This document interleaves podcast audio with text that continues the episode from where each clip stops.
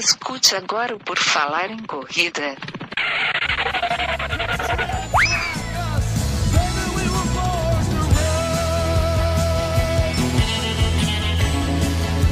Are you ready to run?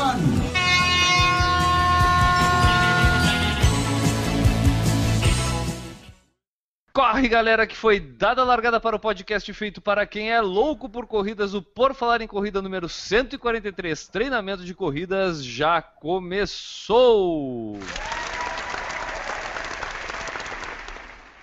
E nesta edição do podcast mais bem treinado sobre corridas de rua e também o mais irreverente da podosfera mundial, teremos a participação dele com sua frase motivacional da abertura de todo o podcast, ele Augusto. O arroba é AUG. Tudo bem, pessoal? Vamos aqui para mais uma edição, a 143, e a nossa frase super motivante é: O verdadeiro treino começa quando você tem vontade de parar. Diretamente de Curitiba, o cara que é muito bem treinado na corrida de rua, Maurício Neves Geronasso. Tudo bom, Maurício? Vai estar tudo bem se, a gente, se eu terminar vivo esse programa de hoje, né? Que conforme for, acho que até treinador novo eu vou ter que procurar. É, cara, vamos explicar por quê. Porque na verdade a gente vai entrevistar o cara que passa os treinamentos para este grande atleta de Curitiba, Maurício Geronasso, o Murilo Klein, que é treinador da V8 Assessoria Esportiva. Tudo bom, Murilo? Bem-vindo ao Por Falar em Corrida. Tudo bem, tudo certinho. Então tá, eu sou o Guilherme Preto, arroba Corrervicia, e quem quiser saber mais sobre o Por Falar em Corrida, basta acessar o nosso blog www.porfalaremcorrida.com, N Augusto. E também, quem quiser acompanhar o nosso dia a dia, pode ir lá no Snapchat, seguir Falar em Corrida, Correr Vicia e M Geronasso, utilizar nossas redes sociais, blog, Face, Twitter, Instagram, YouTube, para enviar suas mensagens. Pode ser sugestão de pauta, relato de prova, dicas, dúvidas ou perguntas, manda aí que nós lê aqui. Não esqueça de interagir sempre com a gente, compartilhar o nosso conteúdo. Também, quem quiser deixar sua avaliação lá na iTunes, basta acessar, deixar seu comentário, deixa as estrelinhas lá, dizendo o que, que acha. A gente pede sempre o feedback de vocês para que a gente consiga fazer o nosso conteúdo. Agora a gente também tem os vídeos no YouTube, acessa lá os nossos unboxing. Em breve teremos novos reviews também de alguns produtos que a gente adquiriu para os nossos treinos de corrida. Então acessa lá, deixa o seu joinha, compartilha o conteúdo, vai estar sempre ajudando por Falar em Corrida a continuar vivo. É isso, então vamos lá, vamos seguir para a nossa edição de número 143.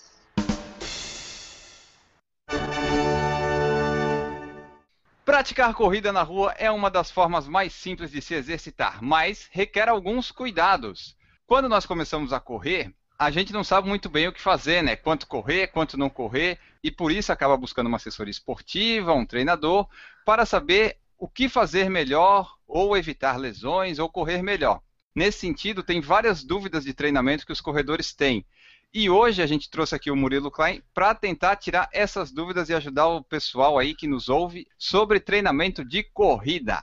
É isso aí mesmo, Enio. A gente, seguindo aquele nosso princípio de chamar sempre gente que conhece um pouco do assunto para poder falar sobre o assunto, então a gente resolveu chamar alguém que entende de treinamento de corrida para nos ajudar na edição de hoje e é com o Murilo que a gente vai tirar um pouco dessas dúvidas. Eu duvido a gente conseguir esclarecer todas as dúvidas, porque a gente sempre é repleto de dúvidas no que diz respeito a treinamento de corrida, ainda mais que é algo que parece que está sempre dinâmico, mudando de tempo em tempo, vem uma coisa nova e é isso que a gente vai conversar um pouco com o Murilo para saber é, em que estado está a questão de treinamento de corrida. O Murilo é treinador da V8 Assessoria Esportiva, como a gente já falou mais de uma vez, e é treinador do Maurício Geronasso, que treina lá com o pessoal da V8 Assessoria Esportiva.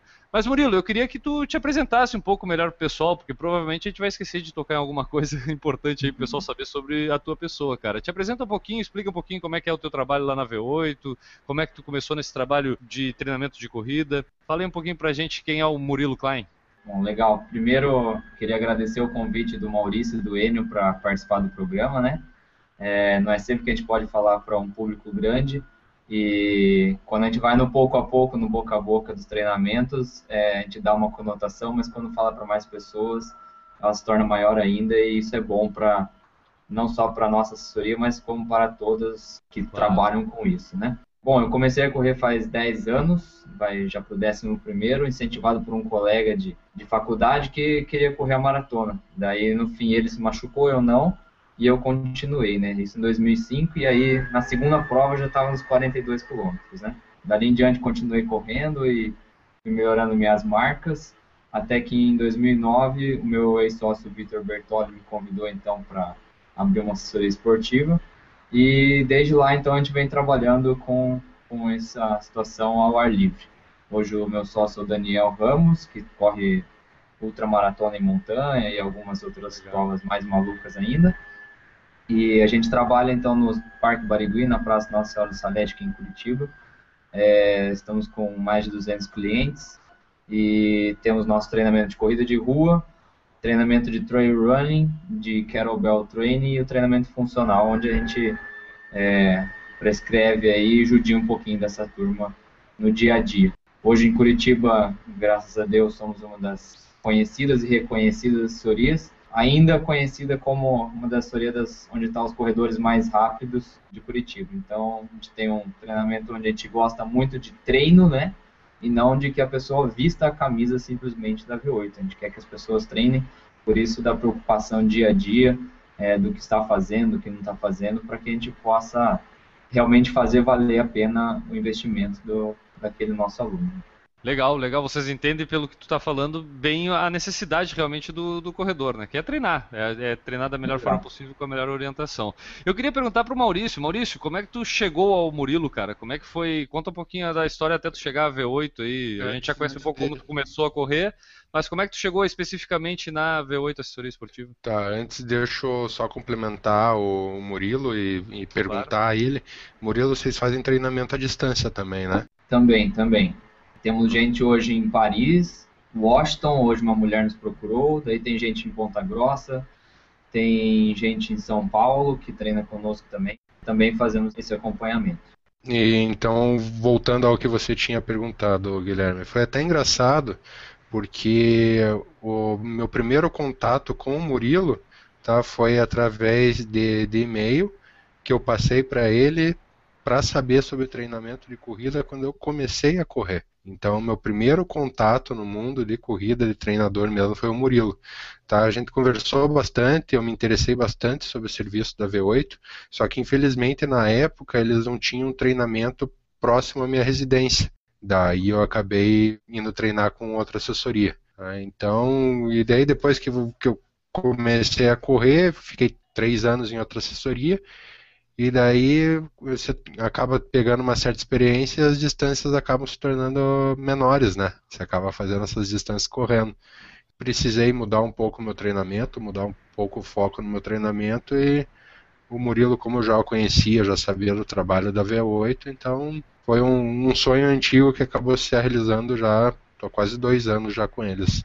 Legal, cara, legal. A gente sabe da tua história como atleta, por isso que eu perguntei, porque no fim a gente vê que realmente o trabalho é bem feito. Porque conseguir fazer o Maurício Geronasso concluir uma maratona não é um trabalho simples, né, Maurício? É, ele foi uma, uma das peças fundamentais que me, me deu principalmente força naquele momento onde o corpo estava querendo e a cabeça não tinha certeza. Aham, legal, cara, legal. É sempre foi, bom contar com, com gente assim.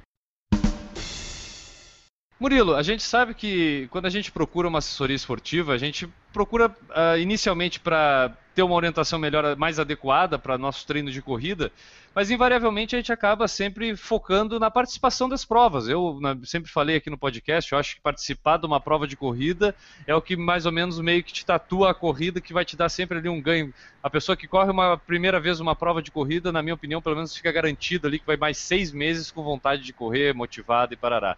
É, Para isso, eu imagino que, que a, a, função da assessoria, além de instruir em qual prova, em, em, de quanto em quanto tempo, qual é o período que deve se dar para um treinamento adequado para uma prova, é, é, seja uma das atribuições principais aí das assessorias esportivas. Eu queria que tu é, falasse para a gente inicialmente, cara, como é que é essa questão de periodização dos treinos, o que, que é isso, o quão importante é essa orientação para o atleta, tanto iniciante quanto o cara com um nível já mais intermediário, avançado, ter isso bem é, formulado, planejamento, periodização e foco de repente numa meta para treinamento. Até um certo tempo atrás a gente trabalhava com uma ideia, Guilherme, de objetivo. É, num certo momento a gente começou a entender que isso daí não seria mais não seria mais o objetivo das pessoas, mas sim a necessidade das pessoas. quando muda um pouquinho essa palavra, muda um pouco o entendimento do que, que ela realmente precisa, né? É, então, inicialmente, as pessoas que nos procuram ou vão ser pessoas que estão por começar a correr por indicação de um médico, ou por algumas que já correm e têm vontade de aumentar as distâncias, ou ainda de melhorar os seus tempos. Então, quando a gente vai pensar, é, vamos começar então do iniciante para a gente fazer uma ordem lógica do pensamento. Quando a gente vai pensar do iniciante, a gente começa a pensar, por exemplo, entre 15 e 20 quilômetros entre, durante aquela semana de treinamento. Sim. Então, com isso, a gente pensaria, por exemplo, em três treinos de 5 quilômetros, onde ele estaria é, alternando, por exemplo, corrida e caminhada. Né? Então, não chegaria a correr 5 quilômetros. Então, dessa forma, a gente consegue pensar de uma, numa equivalência boa de corrida, e então atender, por exemplo, a uma necessidade que a própria Organização Mundial de Saúde coloca, que seriam 150 minutos de exercício durante a semana. Então, se a gente pensar em treinos de 5, 6 quilômetros, onde alterna corrida e caminhada, gente teria 40 minutos, né? Então, chegaria próximo a essa necessidade. É, num segundo ponto, a gente poderia colocar que essas pessoas que correm até 20 quilômetros, elas têm uma manutenção de peso onde é muito importante para a pessoa que está começando a correr. Porque, geralmente essa indicação médica vem por alguma coisa que, algum problema que foi diagnosticado, né? Ou que o médico entenda que esteja por acontecer. Então a gente conseguiria atender dentro dessa necessidade é, esse parâmetro. Se eu quero então aumentar a minha distância para correr é, até 10 km, então eu teria que essa quilometragem semanal acumulada passaria de 20 a 30 quilômetros acumulados. Então a gente teria três ou quatro treinos acumulando de 6, 7 ou até 8 quilômetros, no qual também eu poderia ainda variar é, com alguns estímulos de caminhada para que essa pessoa consiga terminar essa distância. Seria o mais importante, ela terminar, não como ela vai terminar, mas que ela termine isso. E aí a gente teria então uma intensidade geralmente de moderada para baixo.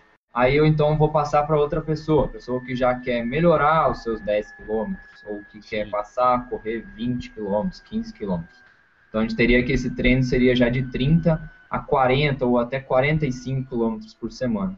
Então a gente conseguiria então em três treinos de 10 ou então dois treinos de 10 e um de 15 ou pouco mais, 12 quilômetros, a gente conseguiria atender essa necessidade. E aí dentro das ideias de periodização a gente teria então alguns microciclos. Esses microciclos são entendidos como as semanas de treino. Os mesociclos são entendidos como, vamos dizer, três ou quatro semanas juntas de um treinamento, de um objetivo. E, por fim, então, o macrociclo, no qual a gente pensaria em seis meses ou até mais meses para que a pessoa possa se envolver naquele treinamento para atingir o objetivo, igual você colocou, de participar de uma prova que, a gente poderia colocar um pouco mais? Dentro dessa periodização de como a gente vai fazer essa pessoa correr, teríamos então uma outra necessidade. E aí a gente poderia entrar um pouco mais por falar dos diferentes métodos, né, ou das diferentes teorias de periodização, onde a gente entraria então, por exemplo, com Verkhochansky, Matviev, Jack Daniels, Forteza de la Rosa, Tichiene e outras formas de pensar o treinamento no qual eu consigo equilibrar distância, treinamento de força, repouso e principalmente performance de corrida. É legal tu falar dessas variedades de tipos de treinamento. Tu citou vários autores aí que recomendam esses ciclos de periodização, porque a gente costuma achar que existe meio que uma fórmula única para todo mundo, né? E acho que a, a, grande variação acontece não só da pessoa, quanto do método de treinamento. Então, no, os métodos de treinamento são até um pouco diferentes entre eles, imagino eu, dessa, dessas, é, esses autores que tu citou aí. Então, quando a gente escuta, por exemplo, se o Maurício Geronasso está fazendo um treinamento para maratona e eu tô, vejo que tem um pouco de diferença do meu, não significa que tem um certo e o outro errado, né? Mais ou menos isso. Não. São diferentes teorias, diferentes formas de se pensar. Por exemplo, se eu te citar mais especificamente um, que seria Verkhochansky, um treinador russo, né? Uhum. É, ele passava primeiro a pessoa por três meses treinando somente força, por exemplo para depois ela passar para o gesto técnico, né? E aí, por fim, aquilo ali, isso tudo juntar e acontecer quando ela entra na sua parte específica. Mas daí esse treinamento, por exemplo, é, se a gente pensar em tantas inúmeras provas que nós temos aqui é, para nossos corredores, né? é, eu deixaria de lado de participar de prova, porque eu precisaria de um tempo muito grande para preparar aquela pessoa para ela entrar numa determinada prova. Daí a gente entra numa outra necessidade como assessoria ou mesmo da própria pessoa que não quer esperar aquele tempo para poder participar, né? Aí tu pode encaixar mais, por exemplo, num treinamento de um profissional que visa uma competição única naquele ano que é importante para ele. Aí de repente tu poderia utilizar esse método que se encaixaria para essa finalidade. Por exemplo, hoje se a gente pega né, é, a elite do atletismo mundial, eles participam de duas ou três maratonas, mas ainda assim com várias meias maratonas, qual você consegue perceber um nível de performance muito grande, né? Dentro dessas teorias ainda a gente pensaria assim, que esse Vercochance, igual você mesmo comentou, Guilherme, você pensa um método igual dele, ou ainda de um Matvev, o cara ficaria então quatro ou cinco meses treinando para uma prova só. Só que o cara depende daquilo ali para viver, né? Então ele não pode esperar quatro, cinco meses treinando e o patrocinador pagando ele para ele conseguir atingir aquele objetivo. As teorias, elas tentam hoje, os treinadores, tentam equilibrar as maneiras de treinamento para que consigam é, dar um nível de performance bacana durante o ano todo. Aí, por exemplo, a gente poderia pensar um pouquinho do que, não sei se você já fez, mas eu já fiz com o Maurício, quando ele treinou para maratona, de pensar em semanas com mais treinamento e semanas com menos treinamento. A gente considera o volume como quilômetros e a intensidade, né? Para que ele consiga, ao mesmo tempo, manter um nível de performance bom e melhorar, então, naquele objetivo mais a longo prazo, mas ainda com metas intermediárias. Então é difícil realmente, as pessoas têm que entender isso e infelizmente é, muitas ainda não conseguem, que você não vai bater quatro, cinco vezes o seu recorde quando você já está muito próximo dele durante o ano. Você vai bater uma ou duas vezes quando você atingir um nível de performance muito grande. Quando isso acontecer, aproveite, porque é a hora. Se deixar passar, tu não vai conseguir de novo. Sim, sim. E só para concluir sobre esse assunto, cara, tipo, hoje dessas uh, teorias de periodização e, e planejamento para o treino, tem alguma que é a mais utilizada, assim, que é aquela que o pessoal tem adotado, que casa mais com esse perfil do amador, que é esse pessoal para quem a gente mais fala, né, para esse cara que não, não depende disso para viver, que é como a gente estava falando, mas que gosta de correr e participa de provas constantemente. Tem alguma desses métodos aí que é o mais aplicado? Tem um método de um, um, Na verdade, foi um treinador, se não me engano, foi um treinador russo que pensou, mas daí um espanhol parece que ele captou aquilo ali para ele e colocou como método, né? Ele colocou como ATR, é, acumulação, transformação e realização. Então você teria a parte inicial como um preparo, daí depois numa parte específica transformando aquilo ali num todo e aí a realização naquela prova. Daí você conseguiria mesclar isso em menor tempo, né? Um outro jeito de pensar seriam exatamente dessas histórias de cargas ondulatórias, para uma pessoa que já corre seus 10 ou 21 quilômetros, de colocar essa dessa maneira para que ela consiga depois correr um 21, descansa um pouco, opa, daí já entra com mais treinamento de novo. Para nós amadores, pode ser o jeito que melhor funcione. Para os profissionais, eles não podem ter esse descanso, então eles mantêm-se em alto nível com um treinamento de intensidade o tempo todo. Né? Mas para nós não custa nada a gente querer descansar uma ou duas semanas e depois acumular em mais treino. Murilo, uma pergunta aqui que a gente recebeu do pessoal é como aumentar o limiar e a resistência para poder melhorar no, nas provas, sabe? Como é que faz assim é, quais os métodos ou quais os meios que a gente pode utilizar para aumentar o limiar e a resistência? Tá, primeiro vamos definir então, Enio, uma coisa e a outra, né? Primeiro, limiar é algo que você consegue manter por um período X de tempo, com uma intensidade geralmente um pouco maior. Quando a gente fala em resistência, a gente fala em resistir àquilo ali. É, então, seria uma capacidade os dois seriam uma capacidade onde limiar é uma coisa e resistência é outra. Por isso que algumas pessoas conseguem desenvolver melhor uma e às vezes a outra a outra forma.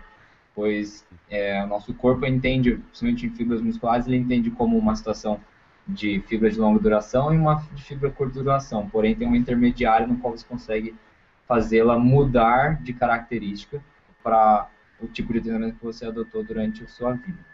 Como é que eu posso melhorar esse limiar? Bom, primeiro eu preciso diagnosticar, vamos colocar assim, o que, que eu tenho de limiar. Então, alguns testes de pista que a gente tem para não ficar indo para laboratório, até porque em laboratório, a gente vai ter que ter um padrinho para poder fazer um teste de lactato, ou é, um profissional que entenda um pouquinho mais para fazer o teste de lactato na esteira, pode fazer um teste de velocidade crítica. Então, tem diferentes fórmulas hoje que você bater até na internet, você vai localizar. Então, velocidade crítica identificaria aquele limiar. Posso colocar aquele limiar como, por exemplo, minha prova de 5 km? Posso colocar. Dentro dessa história, então, eu vou trabalhar com as intensidades. Então, se eu quero melhorar meu limiar, eu preciso correr acima daquele limiar. Então, se meu limiar é 15 km por hora, eu tenho que fazer treinos intensivos com velocidade acima. 16, 17, 18 km por hora. E aí eu vou verificar e vou diagnosticar, as, diagnosticar não, mas vou prescrever as distâncias no qual eu sei que ele vai conseguir cumprir naquela velocidade. Geralmente 200, 300, 400 metros são as distâncias onde a gente mais consegue melhorar esse limiar, pois já foi estudado e comprovado que em exercícios de alta intensidade até 1 minuto e 30 são aqueles que a gente consegue perdurar naquela velocidade. Aí vai entrar um outro tipo de situação que é resistência de velocidade. Então você teria que fazer para nós corredores 10, 15, 20 vezes daquela mesma, daquele mesmo tiro, né? Naquela intensidade mais alta. Dessa forma eu consigo melhorar o meu limiar, então jogo a minha corrida para uma corrida mais rápida, bem como a minha capacidade anaeróbia e também a minha capacidade aeróbia. Então eu entraria então dentro de uma outra situação, onde eu posso então aumentar a minha resistência a partir do limiar. Por isso que eu fazer treinos intervalados, eu posso só fazer treinos intervalados e mesmo assim ainda correr 10 km com alta intensidade, desde que eu consiga fazer várias vezes dentro daquela intensidade daquele intervalado. E aí, se eu quero melhorar mais ainda a minha resistência, daí eu precisaria de treinos mais específicos, no qual a gente passaria então a fazer 8, 10, depois 10 de novo, 12 e por aí vai, para que a gente possa então melhorar a capacidade aeróbia dele e de resistência dele, mas ainda entendendo uma como diferente da outra. Por isso que se você virar para o seu treinador e falar para ele, ah, eu quero correr 21 km daqui a um mês e você está fazendo treino de 10 km, você vai matar o cara, porque o cara não vai conseguir colocar aquela eu mesma acho, situação de treinamento. Que ele é que vai matar o Enio. Aí ele joga pro Enio. porque sabe que o Enio tem uma capacidade boa, então provavelmente. E aí ele poderia entrar para uma prova X mesmo em pouco período de treinamento. Mas isso são os corredores mais experientes. Se eu quero melhorar uma situação, então é melhor eu treinar uma situação, depois treinar outra, de diferentes formas. Por isso que é preciso um pouquinho mais de tempo para aquela pessoa que corre 10, mas que vai fazer 21, entrar naquilo ali. Para nós que já corremos 10, 12, 15 no treino, é, entrar numa prova de 21 deve ser diferente. Então, trabalhar essa capacidade de resistência mais demorado, principalmente, para todos de uma forma geral, pois a gente sabe que tem gente que corre 10, mas não corre 21.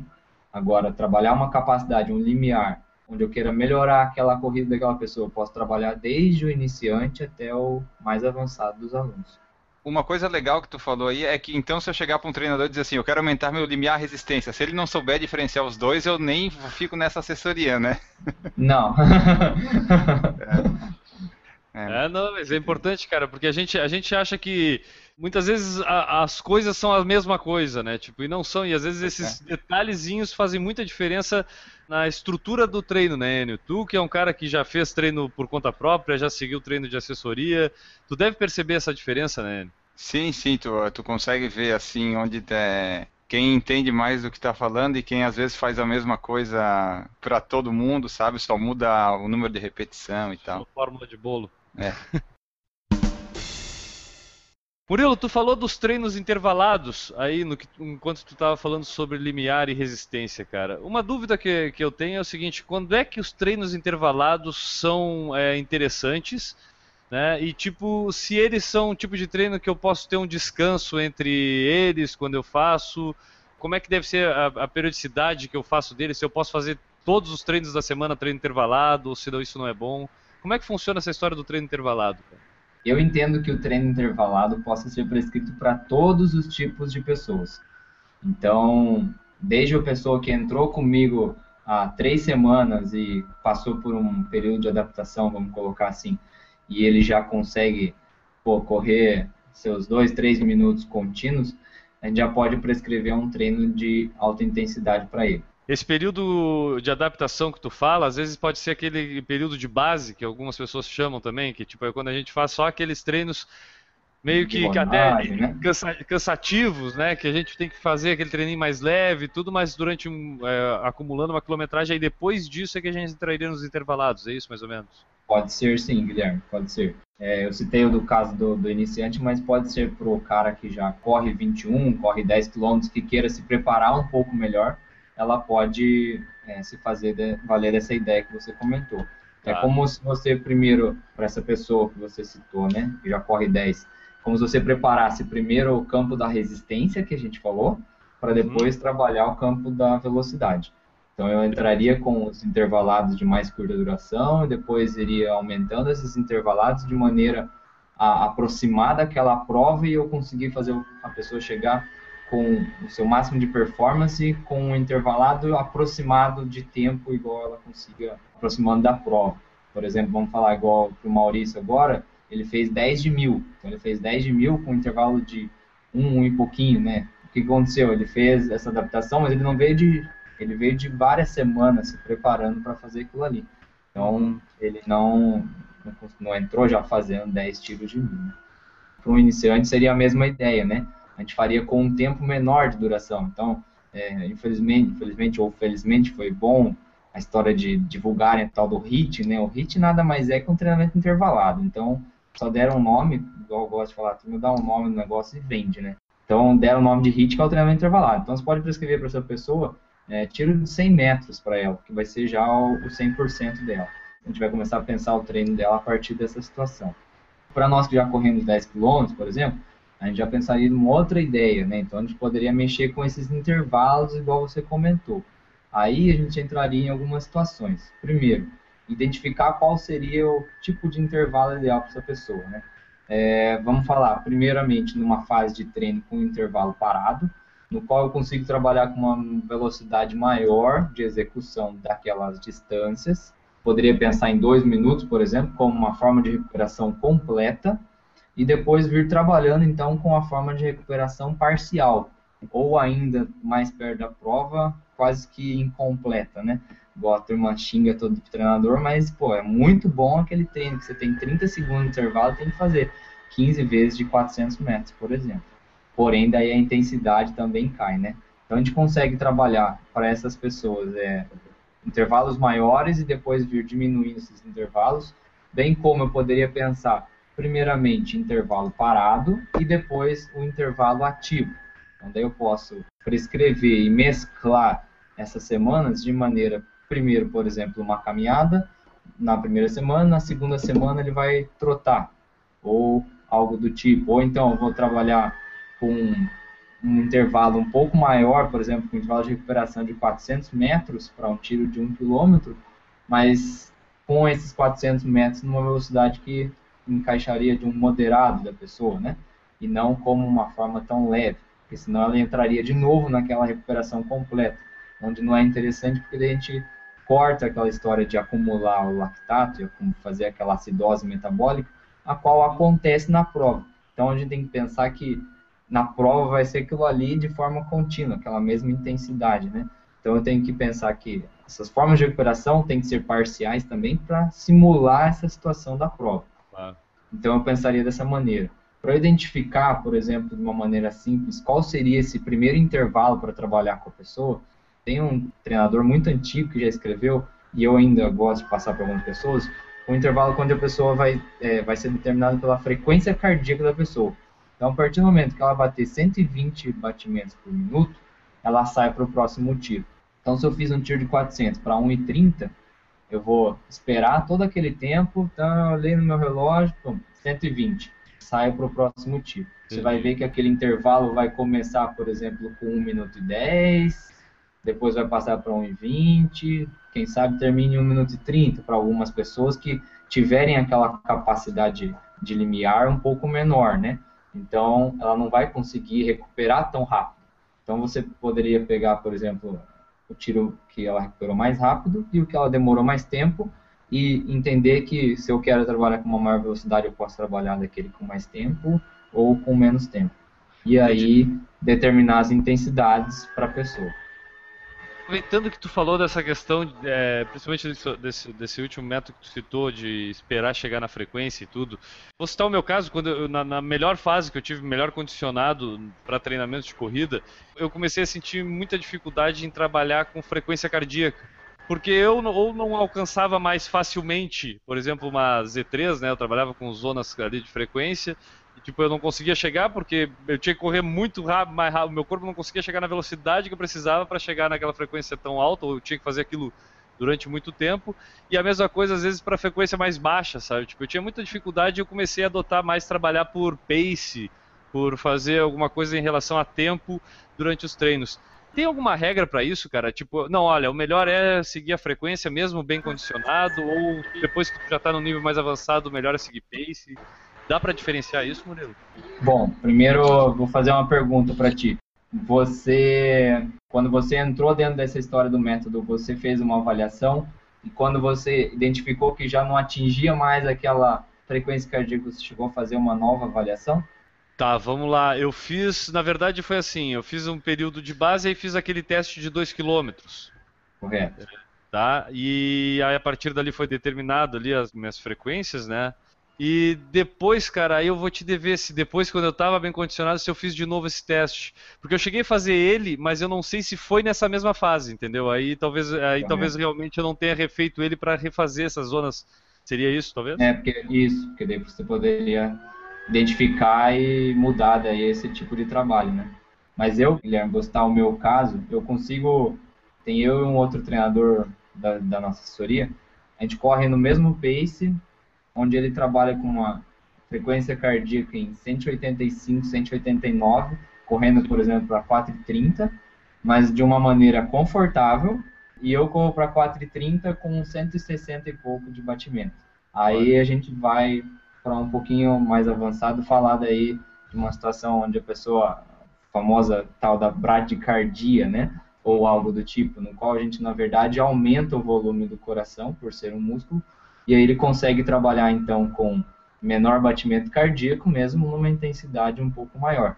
Então, é, se a gente pensa em tempo de treinamento, essa pessoa igual a mim, que já tem 10 anos de treinamento, leva vantagem por economizar com uma frequência um pouco mais baixa, ao contrário do meu colega. E daí sobre os intervalados, assim, no descanso ali, quando que é bom andar, trotar, quando que é bom parar e esperar para começar? Tem alguma regra ou depende, como quase tudo? Depende da vai depender da fase de treino, Enio. Se o cara estiver no início da preparação, prefira pelos treinos com intervalo maior, pode ser caminhando ou parado, e depois, quando uma fase mais próxima daquela prova, prefiro então por intervalos mais curtos ou intervalos ativos, daí entendendo como uma forma desse intervalo ativo como uma corrida leve, um trote, né? E não Sim. uma caminhada. Por exemplo, caminhada, querendo ou não, a gente caminha mais leve do que deveria. E é, aí a gente acaba acabou o tiro, né? acabou o tiro, a gente quer descansar. E aí a gente trabalha com essa ideia de recuperação daí um pouco mais completa. Tudo vai depender da fase de treino e de qual é a capacidade que a pessoa tem de resistir àquela velocidade. Então, por exemplo, se a gente conhecer, mas falar assim, ah, pô, o N corre para 4 por quilômetro e ele está fazendo o tiro de mil dele lá para 3,45, vamos trabalhar com um intervalo um pouco maior para que ele consiga fazer várias vezes aquilo ali. Para que quando a gente consiga depois fazer menos vezes, mas com um intervalo menor, ele fazer a mesma velocidade. Uhum. Então, isso se chama a tal da adaptação do treinamento né, para a pessoa. Então, é fazer ela correr a mesma velocidade com um intervalo menor, vamos colocar assim. Poderia ser uma, uma maneira de você se autoavaliar, por exemplo, fazer aquele tiro de tantas vezes de tiro com aquele mesmo intervalo e depois se você conseguir manter com a mesma, mesma velocidade com um intervalo menor, é sinal que você está no caminho certo, por exemplo, de treinamento. Eu acho que eu estou no errado agora. Nesse exato momento eu acho que eu tô no do errado. Mas qual é a sua prova-alvo? É a meia de Floripa em junho. Qual que vai ser o seu tempo? Ah, o sonho é 1,39, né? Mas a realidade, por enquanto, não tá muito perto disso, não. Ah, tá, não. Eu ia te intimar, então, para correr do meu lado para 1,27, 1,29. Não, nem de bicicleta. 1,39, então, não vamos poder correr junto, então. Não, 1,29 é um sonho muito distante, que acho que nunca vai chegar lá. Não, Deixa assim, sim. né? Deixa assim, né, cara? Deixa que o 1,39 já tá bem complicado. Dá pra buscar sim, dá pra buscar. Murilo, fa- a gente em todas os- as perguntas, em tudo que a gente falou até agora, cara, a gente sempre tratou mais em relação a tempo. Tu falou em tiro para determinado tempo, em tempo de descanso. Até agora a gente falou poucas vezes em distância. E eu tenho pra mim, durante os processos de treinamentos que eu fiz, cara, que a gente começa a perceber que a- aquela, aquela a primeira mania que a gente tem quando começa a correr de corri 5 km, corri 6 km, corri 7 km, achando que isso está melhorando, não é tão verdadeira. Que parece que o corpo responde muito mais a tempo do que realmente a distância. A gente pode dizer que isso é verdade? Pode-se dizer que é verdade, sim. Eu vejo assim, Guilherme, que quando a gente prescreve por tempo, torna aquele treino um pouco mais difícil para a pessoa, pois ela não tem a referência da distância. Agora, Aham. quando ela tem a referência da distância, ela já sabe que vai chegar ali e acabou. Passa-se a ser interessante pensar dessa maneira, né? E alguns treinadores já vêm passando, é, eu vejo assim, que vem orientando treinos no sentido de, Guilherme, sai a correr duas horas. né? A Aham. velocidade vai depender de você, se você vai quebrar no meio e tal, não sei o quê, você vai ter que terminar aquelas duas horas.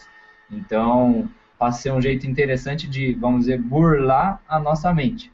É, diferentemente do, da história da distância, onde, por exemplo, o próprio Maurício, eu posso dizer para o pessoal de Soria, eu passo um treino maratona lá e falo, pô, é 32 quilômetros mais um.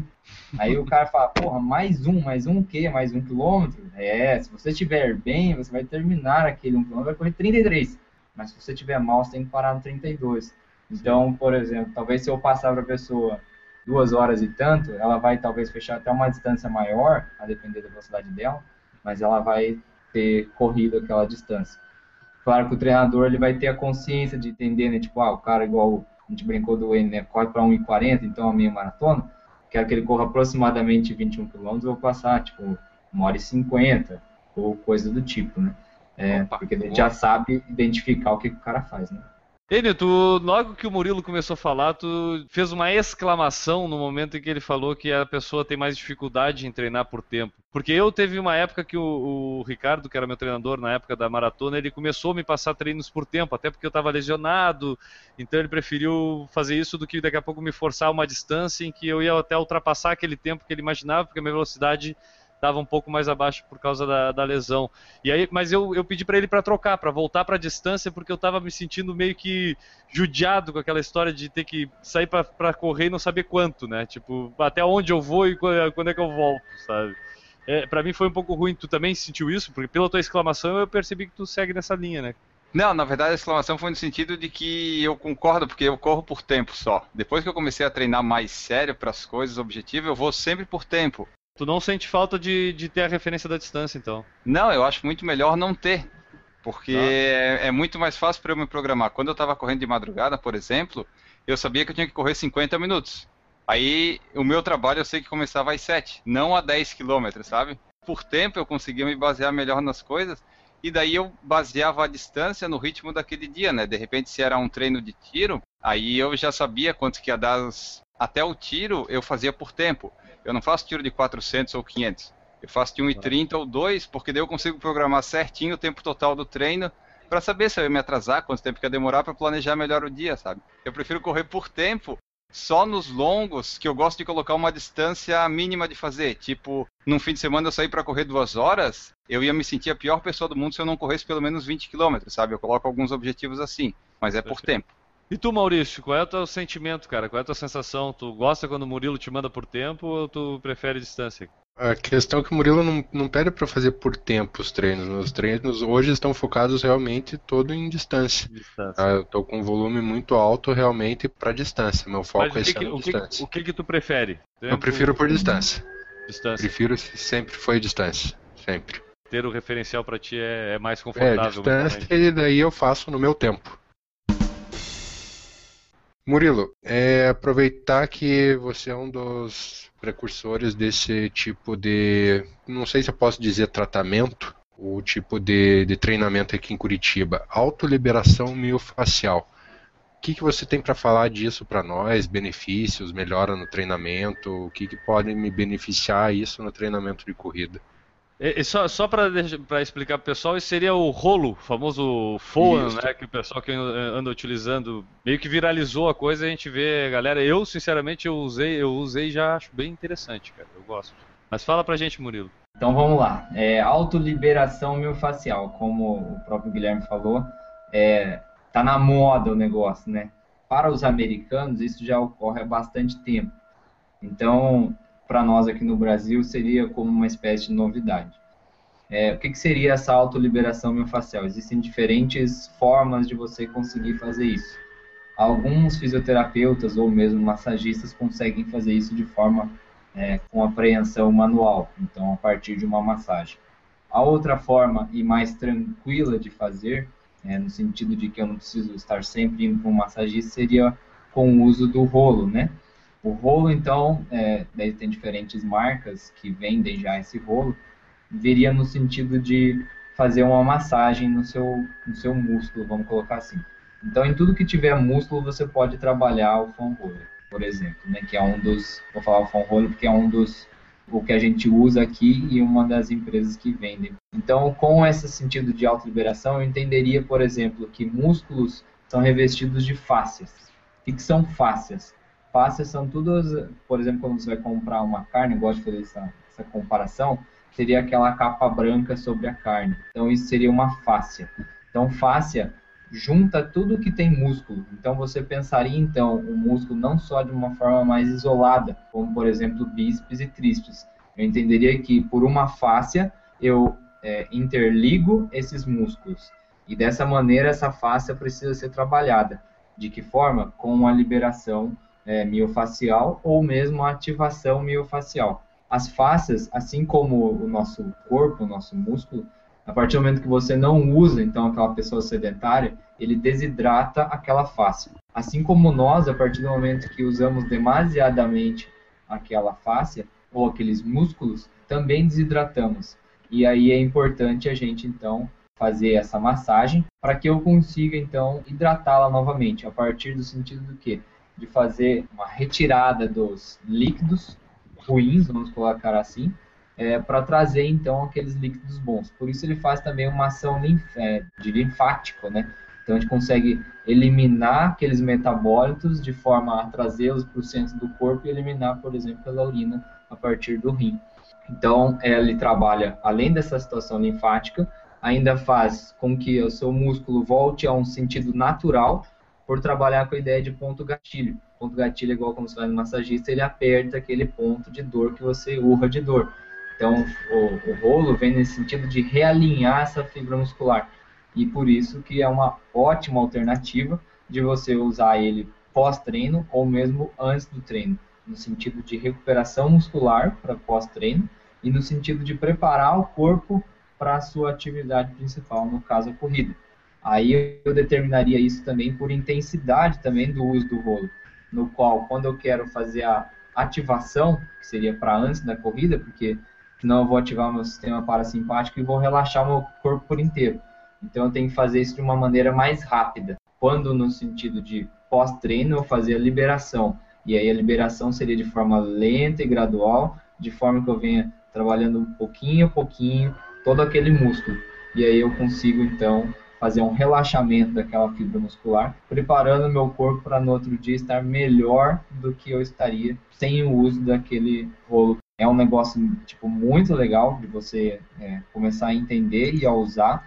É, faz muito efeito, o uso é indiscriminado, você não precisa é, esperar acontecer a dor para você estar tá usando aquele rolo.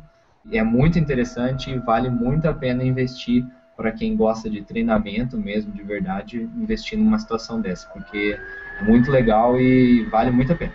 E é fácil de usar, né, Murilo? Tipo, Muito não é fácil. algo que precisa de uma orientação profissional. Não, em casa tu Não. consegue dar um jeito e assim, às vezes até se tu fizer um pouquinho errado, não, tá, não, não faz, não, vai te prejudica, né? atrapalhar. Não vai te atrapalhar. É só você pensar um pouquinho, talvez, do sentido da fibra muscular. Para que sentido ela está indo. Então eu tenho que usar no mesmo sentido, para lá e para cá, né? Então não precisaria de uma, um alto conhecimento, assim já é o suficiente. Tem bastante vídeo hoje mesmo da empresa que eu citei, tem bastante vídeo que eles divulgam e para as pessoas começarem a usar mais, né? se você tem acesso a isso, não deixe de usar. Geralmente as pessoas vão conhecer isso quando vão para fisioterapia. Que daí tá lá na fisioterapia, tá o rolo lá. Mas, Mas, pode usar no dia a dia, normal, é muito bom.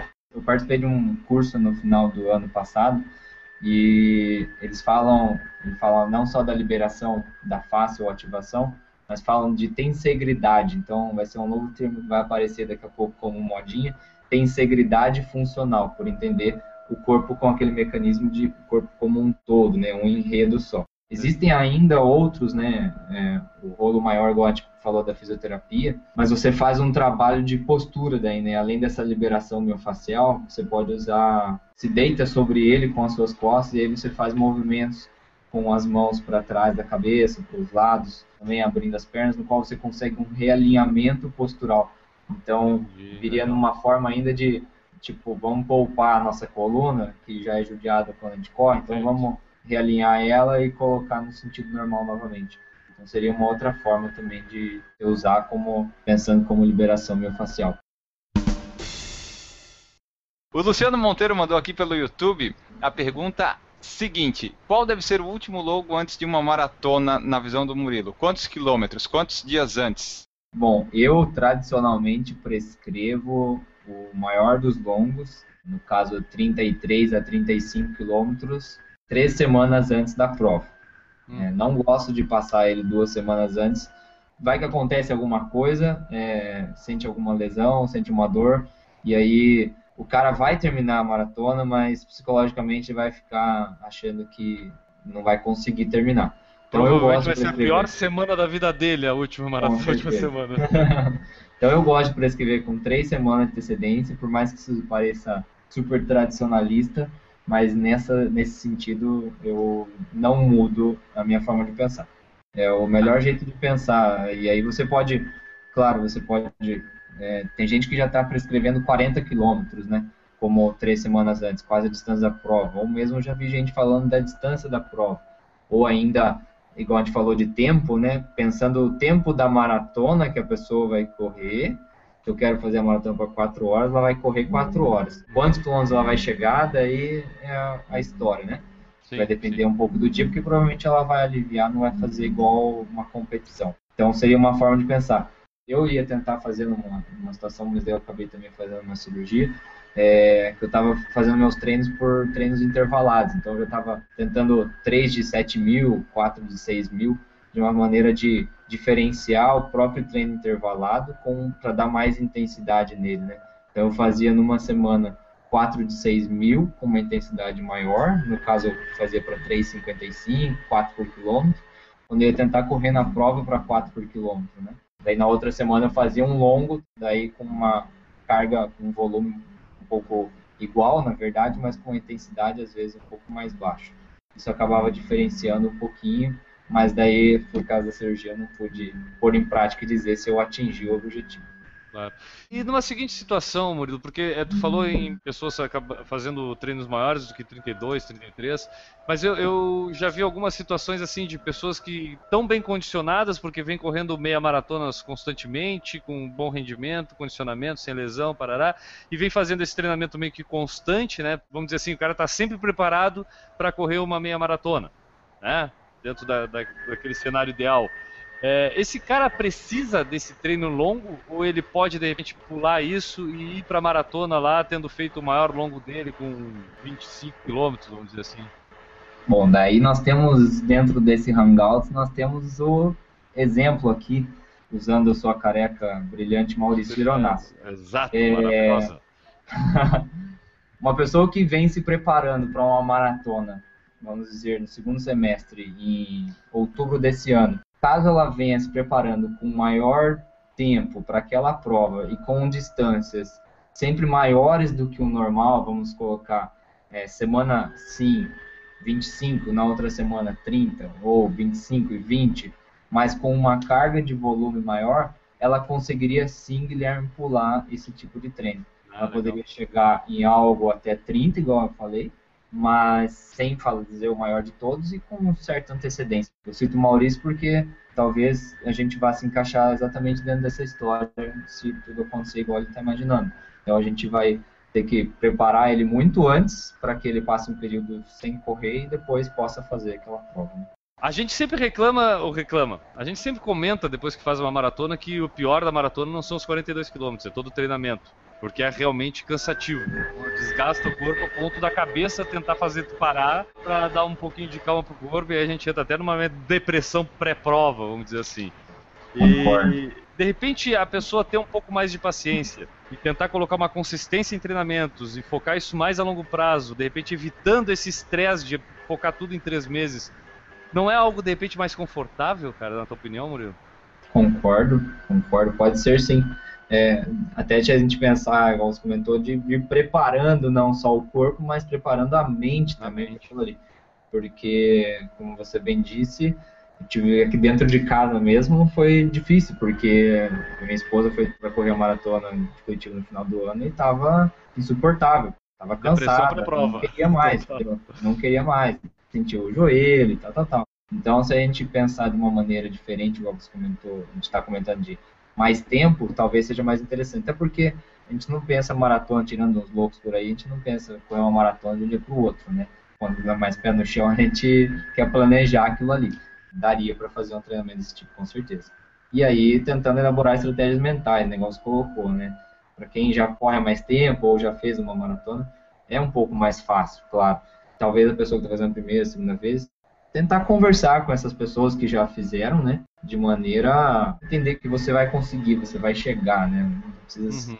colocar uma carga tão grande em cima a ponto às vezes de isso danificar a prova ou você não curtir aquele momento e daí sim nunca mais querer fazer aquela a distância. Gente, a gente tem a frase do Titinho, do Newton, que faz com a gente podcast, que hoje não está aqui presente, mas ele costuma falar pra gente que a primeira maratona, cara, é recorde pessoal com certeza, né?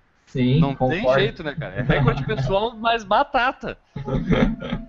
Não precisa se preocupar, né? Não, não precisa se preocupar com o tempo. É recorde pessoal com certeza, não tem jeito.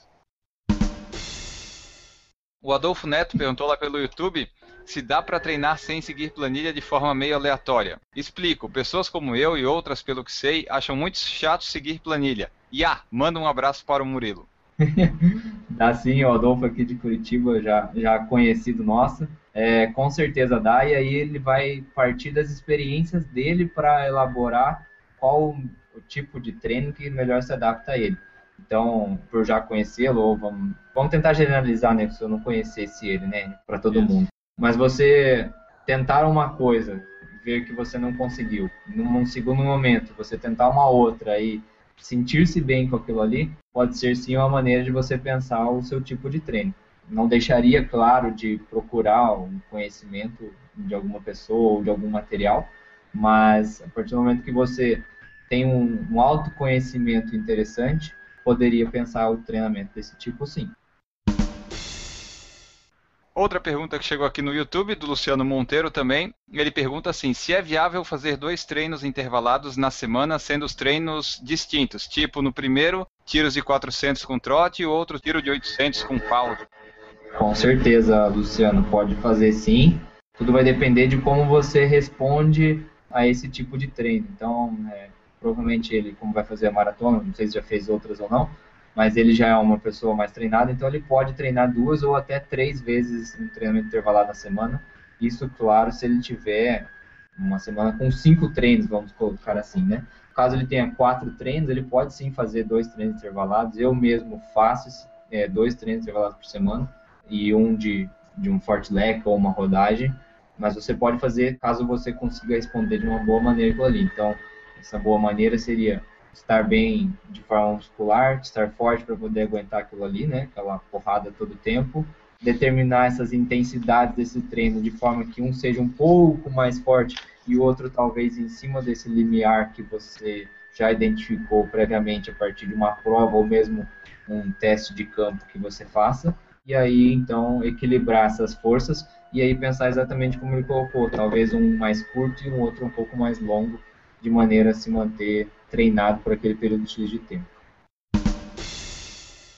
O Adolfo Neto perguntou no YouTube também, mais uma pergunta dele. O que o Murilo acha de usar a corrida como um meio de transporte? Ah, esse que provavelmente vai ser um tema que a gente vai abordar mais adiante aqui no podcast, né? Com É, pessoal- ou, ou até recentemente, até já antecipando a resposta do Murilo, a gente viu até uma reportagem do pessoal que agora não está mais entregando pizza de moto, né? Está entregando pizza com um corredor, botando corredores para eh, entregar sua pizza. Então escute o Deve PFC ter um News. fisioterapeuta junto, né? Daí no caso. Fazer O uma que, acha, o que massagem. tu acha da corrida transporte, Murilo? Fala pra gente. Eu acho bem legal. É, Eu já fui pro meu trabalho já correndo também. Levei minha bolsa daí com minhas coisas para trabalhar depois. Vale bastante a pena. E tenho, por exemplo, um cliente mais específico que também faz isso. Então a gente sempre pensa os treinos dele, que dá a distância do trabalho 8 km. Penso dentro daquele percurso que ele sempre faz, ou outros que a gente pode fazer, no sentido de ele se deslocar até lá. Depois ele sempre volta daí com a esposa que trabalha, ou volta de ônibus, mas ele também faz isso de bicicleta, então é uma boa maneira e aí a gente vai no sentido de tentar convencer as empresas que isso pode ser bom, né?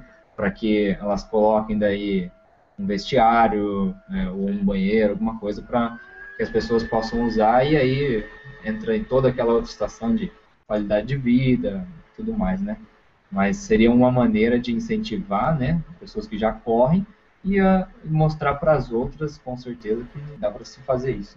E pode, dentro dessa, desse percurso, ainda mesclar as intensidades de uma maneira, se ela está querendo buscar um resultado um pouco melhor, um nível Claro. de performance, pode fazer ainda seu treino da mesma maneira. né? Aí é só tomar os cuidados de correr na rua aí, por aí vai. O Gilson Senna perguntou no YouTube como conseguir fazer treino de força na corrida, que não seja na academia, tipo subindo, treino de velocidade, que tipo de treino dá para colocar assim, subir escada, fazer treino de força na corrida sem precisar ir para academia? Ótima pergunta do Gil, Gilson, né, Enio? Gilson. Isso. Gilson, boa pergunta. É, ele mesmo citou uma- um dos tipos de treino que seria o nosso treino de subida tradicional, pois é sim o treino específico de força do corredor, fora o treino pliométrico, que é aquele treino com saltos. Ele pode sim colocar esses treinos de subida de maneira a trabalhar essa força específica. Então, se a gente pensar que vai transferir isso por completo, ele pode vai transferir isso por completo para uma situação de correr no plano, ele pode fazer esse treino de subida pensando com essa característica. Aí ele trabalharia então com distâncias menores, vamos dizer até 100 metros, para que a gente consiga fazer isso numa velocidade um pouco maior. E não quando a gente quer fazer para melhorar a performance numa corrida com uma distância um pouco maior. Se ele trabalhar poucas vezes ou mais vezes que seja, mas numa subida curta, ele pode fazer isso. Eu já prescrevi um treino, por exemplo, assim, para uma pessoa que estava por fazer uma prova, não sei se era uphill ou subida graciosa aqui no, no nosso estado. É, ele fazia 30, 40 agachamentos embaixo ali da, da subida e subia depois correndo forte. Então, a sensação de fadiga nas pernas era igual que ela ia, ou pelo menos próximo que ela ia enfrentar na prova, né? Aquela ardência nas coxas. Uma outra forma de ele trabalhar essa força para a corrida seria daí os nossos treinos de 100 metros ou até 150 metros. Então, a gente vai fazer 100 metros para 20, 25 segundos ou 150 para dependendo da pessoa, 30, 35 segundos. E aí eu conseguiria aproximar dentro de uma situação de anaeróbio alático, no qual a gente vai pensar que aquele cara que está fazendo a prova de 100 metros é o que ele faz. Só que ele faz aquilo ali 30 metros, 40 metros, em 5 vezes só durante um treino, no 110% dele, com uma recuperação de 7, 8 minutos. E ele está Ah. trabalhando força, não está trabalhando capacidade. Murilo Klein, a última pergunta é uma pergunta muito importante para o Por Falar em Corrida. É uma pergunta que, que, que vai falar a respeito de um dos participantes deste programa, o Maurício Neves de Oronaço. A gente quer saber objetivamente, sem enrolar mais, o Maurício tem jeito? Cara, eu achava que não também quando ele treinar conosco. Mas ele é um menino esforçado e tem jeito sim. Precisa ainda cortar algumas situações. É... Cortar Ah, cerveja, foi. cortar os bolos, cortar as festas, cortar. Né? É, deixo vocês falar, não saiu da minha boca, né? É, mas ele tem jeito sim, é um menino esforçado, dedicado na planilha. Quando ele não consegue fazer, ele fica até triste. Mas ele, ele é bom, ele é bom para treinar. É legal treinar ele porque ele dá os feedbacks para nós, né? Até hoje estava comentando que pô, será que eu não cobro demais as pessoas, às vezes, de querer uma resposta delas quando elas não treinam, né? Passam uma semana sem treinar, uhum. e daí, pô, será que eu tô sendo chato de querer cobrar? É a minha função, mas ao mesmo tempo, talvez, será que a pessoa não tivesse que dar esse retorno para mim, né? Também por ser uma via de mão dupla, claro. colocar. E isso eu tenho do lado do Maurício porque ele sempre dá esse feedback para mim, né? Então, é claro que a cerveja atrapalha, mas ele consegue treinar bem e vale a pena investir nele aí. Continue investindo nele no Por Falar em Corrida, dando as inscrições para ele aí, por aí vai. Chupa a sociedade! Não, mas para aí um pouquinho. Ô, ô, Murilo, a gente, tem, a, a, gente sabe desse esforço todo, dessa dedicação que tem o Maurício, que é um cara aplicado. Ele é tão preocupado em cumprir com as planilhas, cara, que outro dia ele confessou para mim uh, em box, no, no, Facebook até, que ele ficou tão preocupado que ia perder um treino que estava passando um cara na frente, ele deu o Garmin dele pro cara e disse, cara, tu pode correr por mim hoje que eu não vou poder? Aí o cara foi lá, fez o treino dele, aí ele mandou para ti o treino, dizendo, não, olha, eu fiz o treino, Murilo, tá feito hoje. Verdade ou não, ô, ô, Maurício? Foi uma vez só, né, Guilherme? não, claro, mas era pra, pra, tu não perder aquele treino, né? Claro, eu não, eu não perco nenhum treino, eu sempre arrumo um jeito jeito de fazer. É, ou alguém para fazer por ti, né? Com certeza. Principalmente aquele estilo de mil lá. Pro Maurício terminar os treinos é muito fácil, é só tu passar para ele mandando o percurso que não passe na frente de nenhuma cervejaria artesanal de Curitiba, entendeu? E se não passar na frente, ele termina todos os treinos. Vou olhar melhor então no final de semana, era 20, ele fez 18, vou olhar por que, ele terminou. Provavelmente passou ali na, na frente do. do, do não, no final de semana não era 20, não, era 25. Porra! Ah, pro, Murilo, pro Murilo era 20, tanto faz. Sabia que ele ia parar já. É. Tá, bom.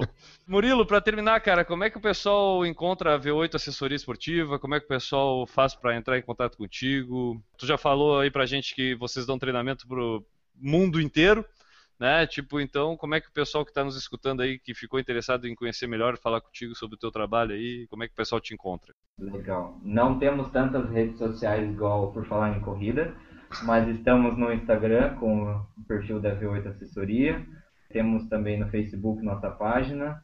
Nosso site é v8assessoria.com.br e o nosso e-mail é contato@v8assessoria.com.br também. Fácil é, só não é fácil treinar, mas o resto a gente consegue dar conta de vocês aí. Estamos às ordens para o que precisar. Beleza! Este foi Murilo Klein.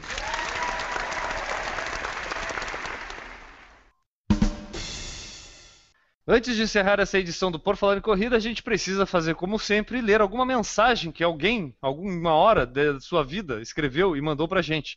É aquele quadro onde a gente dá voz a quem escuta o Por Falar em Corrida. N. Augusto, quem mandou alguma mensagem pra gente? Hoje a mensagem chegou lá via Fale Conosco do Fernando Correia. Ele Fale falou o seguinte. do nosso site, né? Fale conosco do nosso site por falarencorrida.com.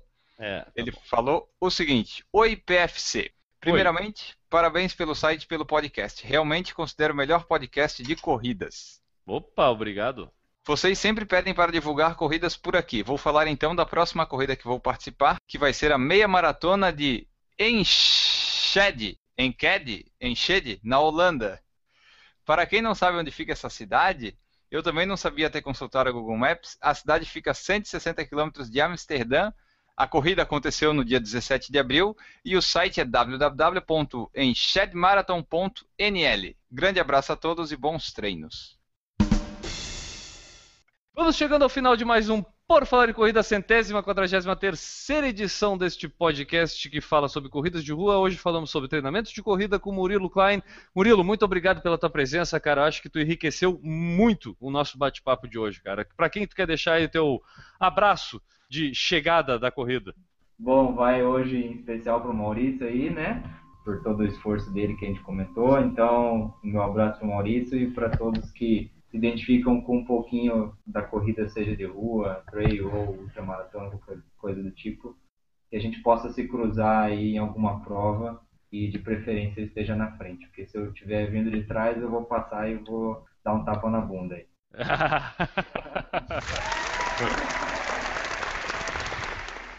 Valeu, Murilo, valeu. Maurício Neves Geronasso, eu entendi que ele vai te dar um tapa na bunda, Maurício.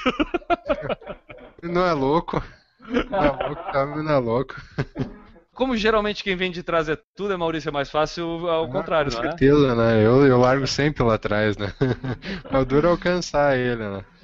Fala aí, Maurício, pra quem tu vai deixar o teu abraço de despedida do Por Falar em Corrida número 143? Não, Deixar um abraço para todo o pessoal da V8 aí. Acho que o treinamento que e o assessoramento que o Murilo dá pra gente lá, o Murilo, o Daniel, o Lucas, os demais professores. Então, quem quiser conhecer um pouquinho do trabalho deles, vale muito a pena. Então, o site deles está à disposição aí para o que vocês precisarem. E quem precisar de um depoimento, basta perguntar para o Maurício Geronasso, arroba mgeronasso, que se quer saber se é verdade mesmo que o Murilo é, tá, falou tudo pra gente aqui, pergunta lá pro Maurício, manda um recadinho que o Maurício responde, né, Maurício? É, a única coisa que eu não vou saber responder é se ele realmente dá o tapa na bunda, tá? Porque eu tô sempre, sempre atrás. Beleza, falou Maurício, até a próxima, cara. Um abraço. Enio Augusto, chegamos ao final de mais um podcast. Para quem tu vai deixar o teu abraço de despedida e para quem tu vai destinar aqueles últimos brigadeiros que sobraram da tua festa de aniversário que eu fiquei sabendo? Os últimos brigadeiros foram todos para o meu estômago. E o meu abraço vai para todos os nossos ouvintes que participaram assiduamente no YouTube. E deixar também registrado aqui no final para o pessoal comentar lá no post da edição do site, se tiver mais dúvida de pergunta, porque daí a gente chama o Murilo para uma próxima participação, porque dúvidas sobre treinamento de corrida é o que não falta.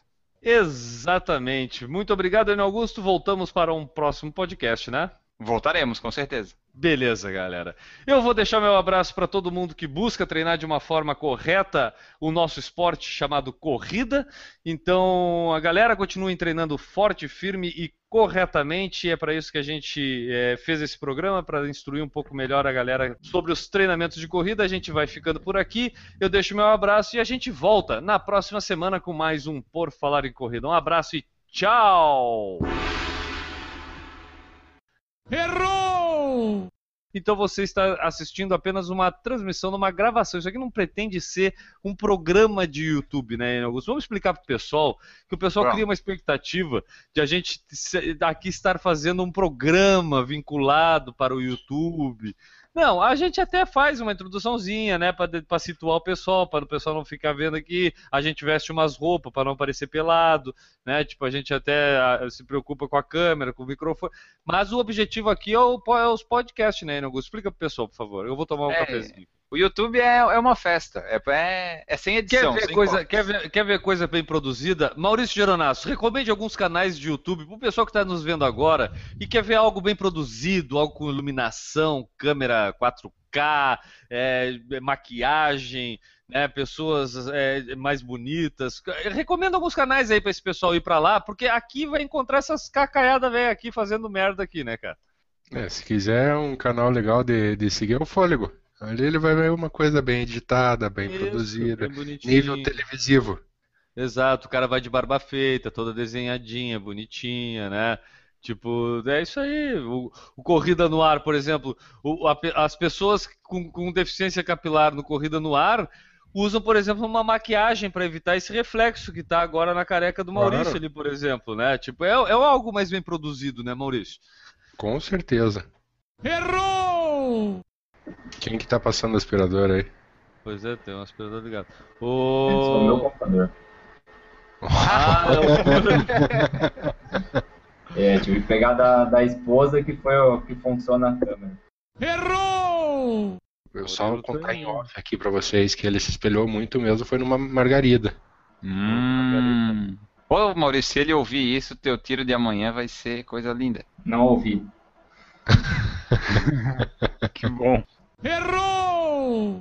Eu esqueci de fazer o edito- o editorial. Muito bom, eu sabia que. Bom, vai ser no improviso, né? Eu vou fazer o quê? Hum, E vai dar uma agora? merda.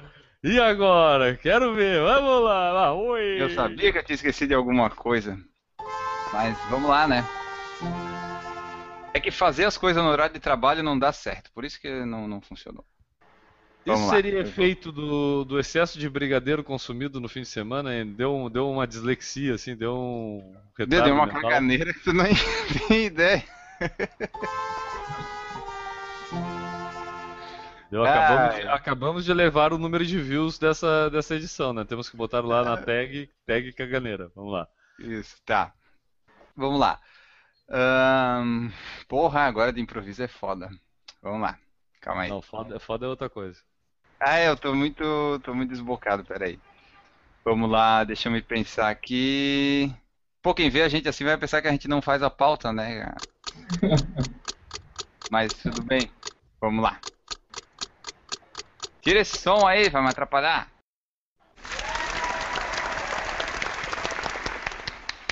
Foi o que deu. Impressionante, rapaz. Olha, eu tô aqui, ó, tá arrepiado, arrepiou. Olha, rapaz, deu um arrepau no pio.